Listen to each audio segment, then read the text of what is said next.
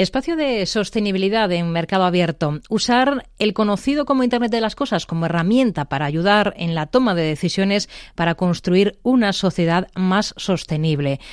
Esta bien podría ser la carta de presentación de la compañía a la que nos vamos a acercar esta tarde en este espacio, en el programa, una compañía que además tiene como meta salir a bolsa el año que viene, en 2024. Vamos a, conocer un poquito más eh, de la mano de la consejera delegada de Libelium, Alicia Sin. ¿Qué tal, Alicia? Muy buenas tardes.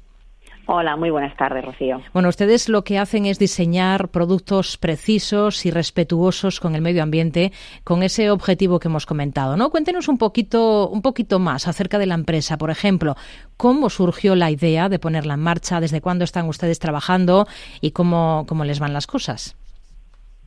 Bueno, pues eh, la empresa eh, lleva ya en el, en el mercado desde el 2006 eh, con lo cual tenemos una, larga trayectoria, mucho antes incluso de que se hablara de, esto, de, estos términos del Internet de las Cosas o, las ciudades inteligentes, y surgió a raíz de un proyecto fin de carrera de, ingeniería, que es la, carrera que estábamos estudiando tanto mi, cofundador como yo. ¿no? Eh, la idea también fue el conseguir utilizar la tecnología para poder hacer un, un, mundo más sostenible, sobre todo, ¿no? Veíamos que había muchísimos procesos y muchas cosas que se pueden optimizar y mejorar simplemente si se tiene la información adecuada en el momento oportuno, ¿no? Y, bueno, pues eh, 16 años después eso es lo que lo que seguimos haciendo y que, lo que hacemos además por todo el mundo. En definitiva, creen en el IoT, en el Internet de las cosas, para contribuir a crear una sociedad más sostenible. ¿En qué ámbitos se enfocan ustedes como compañía? Para dejar claro un poco cuál es la propuesta de Libelium antes de detenernos en la parte más ligada con el medio ambiente. Sí, pues el Internet de las cosas como término es un es algo es un concepto muy muy amplio porque básicamente habla de poder eh, de poder conectar el mundo físico con el mundo digital a través de datos de sensores, ¿no? Y esto, pues eh, vamos, los que nos estén escuchando, me imagino que ahora mismo estarán pensando en mil y una aplicaciones, ¿no? Y hmm. seguro que alguna incluso que no se me haya ocurrido a mí. Pero nosotros siempre nos hemos centrado en aquellas que tienen siempre un impacto un impacto en la parte de sostenibilidad. Por lo tanto, estamos trabajando en, Smart Cities, en lo que mm, en monitorizar la calidad de aire de las ciudades, en optimizar la gestión de, plazas de aparcamiento, la gestión de plazas de aparcamiento libres e incluso también optimizar los recursos hídricos en, el riego de parques y jardines. La otra pata en la que nos, eh, en la que nos eh, fijamos es en, en, la parte más medioambiental de sostenibilidad, que sería básicamente seguir aplicando la monitorización tanto de calidad de aire como de calidad de agua, pero mm, ya no aplicado en, ciudades, sino en, empresas privadas. Y por último, también es eh, tenemos muchísima relación con el vertical de AgriFood, con todo lo que sería pues tanto la, optimización de, cultivos como también la medición del impacto ambiental que puedan tener las granjas. Es decir, no solamente a veces eh, cuando hablamos de agricultura de, AgriFood tendemos a pensar en, optimizar solamente eh, la parte de cultivos y de agricultura, pero, pero bueno, para nosotros aquí englobamos también la ganadería y también las piscifactorías, por supuesto. Tenemos proyectos donde monitorizamos la calidad de agua de piscifactorías también. muy interesante. No todas las soluciones que ofrecen en el ámbito de la agricultura en concreto son de diseño propio, ¿no? También incorporan las de terceros. Por ejemplo, he leído recientemente el caso de una solución de una empresa italiana de software de agricultura de, precisión, ¿no? Sí, nosotros el modelo que, que tenemos es el de eh, Libelium es experta en, diseñar dispositivos, los sensores que son los que los que están en contacto con el ambiente y van a enviar esta información al, a Internet para que pueda ser procesada. Pero claro, eh, todas las aplicaciones que estaba describiendo hace un instante son muy muy variadas y no es lo mismo eh, tener datos que transformarlos en información. Para poder conseguir eso trabajamos pues con, con partners de todo tipo. El de esta empresa italiana eh, que se llama Evia y están basados en Nápoles son especialistas en aplicar modelos de inteligencia artificial para extraer la información, para extraer realmente de todos esos datos de humedad de la, eh, tierra, temperatura de, la, tierra, el, impacto de la radiación solar en los cultivos, pues poder transformar todo eso en unas instrucciones simples y precisas para los agricultores, como esta mm, parcela necesita fertilizante, en este otro, en este otro lugar tenemos un riesgo de, de sufrir una plaga y sería recomendable utilizar un determinado pesticida etcétera, etcétera, ¿no? Y, evidentemente, pues eh, la unión hace la fuerza, ¿no? Siempre tenemos que estar en contacto con empresas que sean muy, muy especialistas en la aplicación em, que estamos intentando, que estamos eh, desarrollando, porque, pues porque evidentemente el conocimiento específico es, muy, muy importante en este tipo de soluciones. Hmm. Ustedes como compañía son conscientes de que el mundo necesita un cambio y en términos de sostenibilidad medioambiental algunas de las consecuencias de la superpoblación pues pueden ser esa escasez de recursos hídricos eh, y el calentamiento global debido a las emisiones de CO2. Se han puesto manos a la obra, nos lo decía antes, eh, para afrontar la situación. Cuentan con esa propuesta de gestión del agua, por un lado, por otro lado, con, esa propuesta de gestión de la calidad ambiental. Vamos a, centrarnos en cada una de ellas. Primero, con la parte de gestión del, del agua. ¿Cómo lo hacen? ¿En qué consiste exactamente? Bueno, pues eh, la verdad es que en, la parte de calidad de, agua y de optimización de recursos hídricos hemos eh, trabajamos de, una manera muy amplia. ¿no? Eh, una de las aplicaciones, por ejemplo, es la de la del riego inteligente, que esto se puede aplicar tanto en ciudades como en como en terrenos agrícolas. Al final, pues los sistemas tradicionales de riego en qué se basan, pues en, tener una programación y que esta, esta no se altere en función de la condiciones climáticas, ¿no?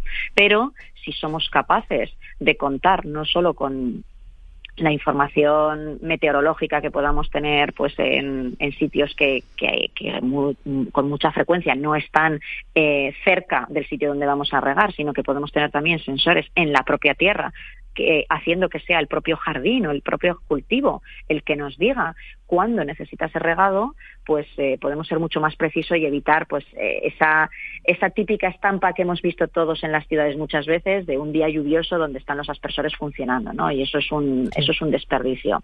Al final, esto se puede traducir en, ahorros de consumo de agua entre un 20 y un 30%, con lo cual, pues teniendo en cuenta el, eh, las sequías que estamos, que estamos sufriendo y, la desertificación a, la que, a la que está abocada el planeta como consecuencia del cambio climático, pues, pues no es desde luego despreciable, ¿no? Cada, cada gota cuenta.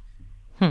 ¿Y cuál es la propuesta de, de la compañía de Libelium en esa parte de, en la otra, en la de calidad ambiental?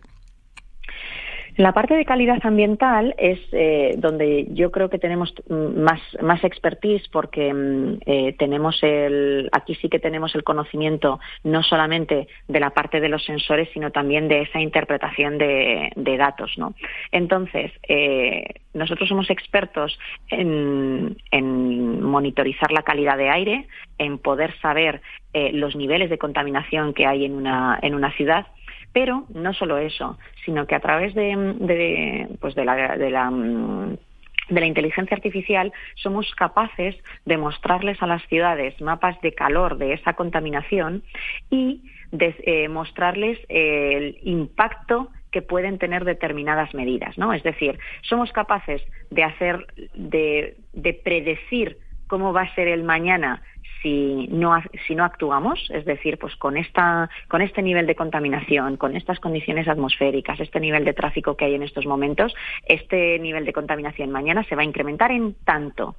Sin embargo, el impacto de reducir en un X por ciento el, número de coches que están circulando, de peatonalizar por, una, eh, por, un, por, unos, eh, por un tiempo una determinada calle, también somos capaces de, de generar un modelo en el que le demos a la ciudad eh, indicaciones sobre cómo evitar eh, y cómo combatir con esa, con esa contaminación y ser capaces de restablecer la, calidad de aire a unos niveles más óptimos. ¿no? Con lo cual, yo creo que, eh, que aquí realmente llegamos a lo que debería ser la tecnología, no a decirnos lo que está pasando, ni siquiera el por qué está pasando, sino el que vaya ese pasito más adelante y nos diga qué tenemos que hacer para evitarlo y que sea de una manera pues eh, sencilla y, sobre todo concreta y específica. Hmm. ¿Algún ejemplo de aplicación de, la propuesta que tienen ustedes de medición del impacto en la calidad del aire que nos pueda dar para que lo entendamos todos? Sí, tenemos en, en toda España tenemos eh, estamos ayudando en, en, el diseño de zonas de bajas emisiones a un montón de, de, ciudades. Hay un caso que hemos hecho con, con la UNESCO en Italia, en Génova, que, que a mí me me gusta especialmente porque mezcla ya no solamente la parte de, calidad ambiental y, con lo que ello siempre afecta a la salud, a la salud ciudadana, sino que también se, se centra en ver el impacto que tiene en el deterioro de los, eh, de, los edificios de patrimonio artístico. ¿no? Y, creo que, que, bueno, que es, es bueno que visibilicemos eh, todas las aristas que tiene el problema de, de la calidad ambiental, porque no solamente es el de, el de la salud, que, ya sería eh, suficiente como para que nos pusiéramos todos en modo emergencia, sino también eh, cómo afecta pues a, a, nuestras obras de arte y a todo nuestro patrimonio. ¿no? Cuanto eh, un aire más limpio, pues va a conseguir una ciudad mucho más transitable, mucho más sana y también más competitiva. Hmm. Hablábamos antes de, una solución de una empresa italiana que han adquirido ustedes. Em, ¿Qué les ha aportado la compra, en este caso, de una compañía murciana como es eh, OPU? Em, y no sé hasta qué punto ustedes están abiertos a, nuevas compras para seguir aumentando el portfolio de, de soluciones de la, de la compañía o también están apostando fuerte por el diseño propio. Bueno, eh, es un modelo híbrido, ¿no? Como, como comentaba antes, de la naturaleza de, la complejidad de soluciones en las que, en las que nos, eh, eh, nos estamos enfocando, pues hay una parte que es común y que es la parte del diseño de, de, los propios sensores, ¿no? Lo cual podemos abordar perfectamente y la visualización de los datos, pero luego en cuanto entramos en esa parte de de poder modelar el problema en profundidad, eso excede a lo que normalmente son las capacidades de una empresa tecnológica, ¿no? Ya es cuando tienes que, mm, contar con ingenieros medioambientales o con ingenieros agrícolas. En el caso de la, mm, de la compañía Hopu, pues eh, fue un encaje eh, muy, muy, muy claro que, identificamos además ambas compañías desde desde el primer momento porque precisamente ellos eran especialistas en el modelado, en, en, interpretar cómo se comportan las partículas en suspensión y cómo se, eh, se mueven los gases con los diferentes contaminantes dentro del aire. De hecho, eh, no solamente nos han aportado ese conocimiento tan tan tan especializado en este en este problema no sino que mm, eh, eh, además tienen estamos en el proceso de conseguir la mm, de tener un laboratorio que esté acreditado para poder certificar nuestros propios equipos, ¿no? Con lo cual ha sido un movimiento mm, de profunda especialización por nuestra parte y, por supuesto, si en el resto de los verticales en los que nosotros estamos trabajando, pues como eh, hablaba del de Agricut o puede ser el de gestión de calidad de agua, estamos por supuesto abiertos a otras otro tipo de adquisiciones o colaboraciones, ¿no? Porque eh, creemos que que, realmente este tipo de problemas tienen que resolverse a través de un ecosistema. Decíamos al principio que tienen ustedes en mente como compañía seguir creciendo em, y salir a bolsa el año que viene, en 2024. ¿Qué buscan con ello? Bueno, pues al final eh, una empresa una empresa como Libelium con un fuerte componente tecnológico que está en continuo crecimiento tiene una eh, tiene unas necesidades de acceso a, capital muy fuertes no y es algo que es algo que queremos eh, que queremos cubrir y pensamos que la forma más eficiente y más óptima es con una salida a bolsa. Vemos que en el futuro el crecimiento de la compañía va a venir sobre todo a través de, adquisiciones de otras eh, de otras firmas más pequeñitas. Vemos que el mercado está en una fase de consolidación en estos en estos momentos después de, de todo todos estos años en los que ha estado muy, muy fragmentado y, pensamos que puede ser una buena oportunidad. Por supuesto, pues esto dependerá de tanto de, si nosotros cumplimos con nuestro plan estratégico, que de momento lo estamos cumpliendo, como también del, de que el momento eh, para salir a bolsa sea el óptimo también en, los mercados, ¿no? Pero bueno, eh, dentro de que vivimos en un mundo siempre incierto, es el plan y es para lo que estamos trabajando. En todo caso, cuentan en el accionariado con una firma de venture capital como es Saxon Partners. ¿Qué les ha supuesto para ustedes su entrada en el, en el capital de, la empresa, de la compañía? pues eh, ha supuesto una profesionalización en, en la parte de la, de, la gobernanza. Eh, hemos incorporado un foco mucho más fuerte del que ya teníamos en la parte de, de, responsabilidad social corporativa, en la parte de ESG, porque como compañía eh, realmente nos lo, creemos. Y, mm, y también nos ha supuesto esa, ese salto para poder hacer cosas pues eh, que, hasta ahora nunca nos habíamos planteado. Yo creo que el ejemplo de la adquisición de otra compañía es eh, sin duda lo más significativo ¿no? el, impacto más significativo que podemos, que podemos exponer de la entrada de Action Partners. Hmm. Además de, esa salida a bolsa de la que hablamos, que está en el horizonte, ¿qué otras metas se ponen, en este caso, para este año, para 2023? Eh, ¿Qué objetivos?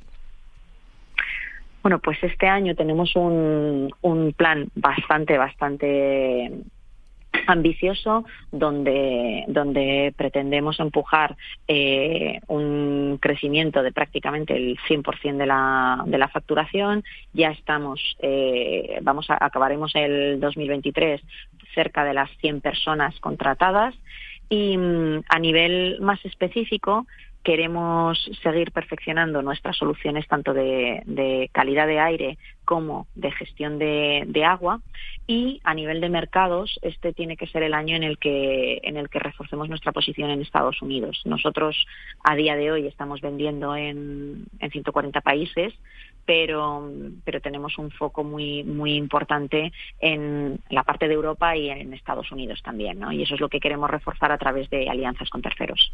Nos quedamos con ello, con esas metas, con esos objetivos. Alicia Singh, consejera delegada de Libelium, gracias por atender la llamada de este programa de Mercado Abierto en Capital Radio, en este espacio de sostenibilidad. Muy buenas tardes. Muy buenas tardes, gracias.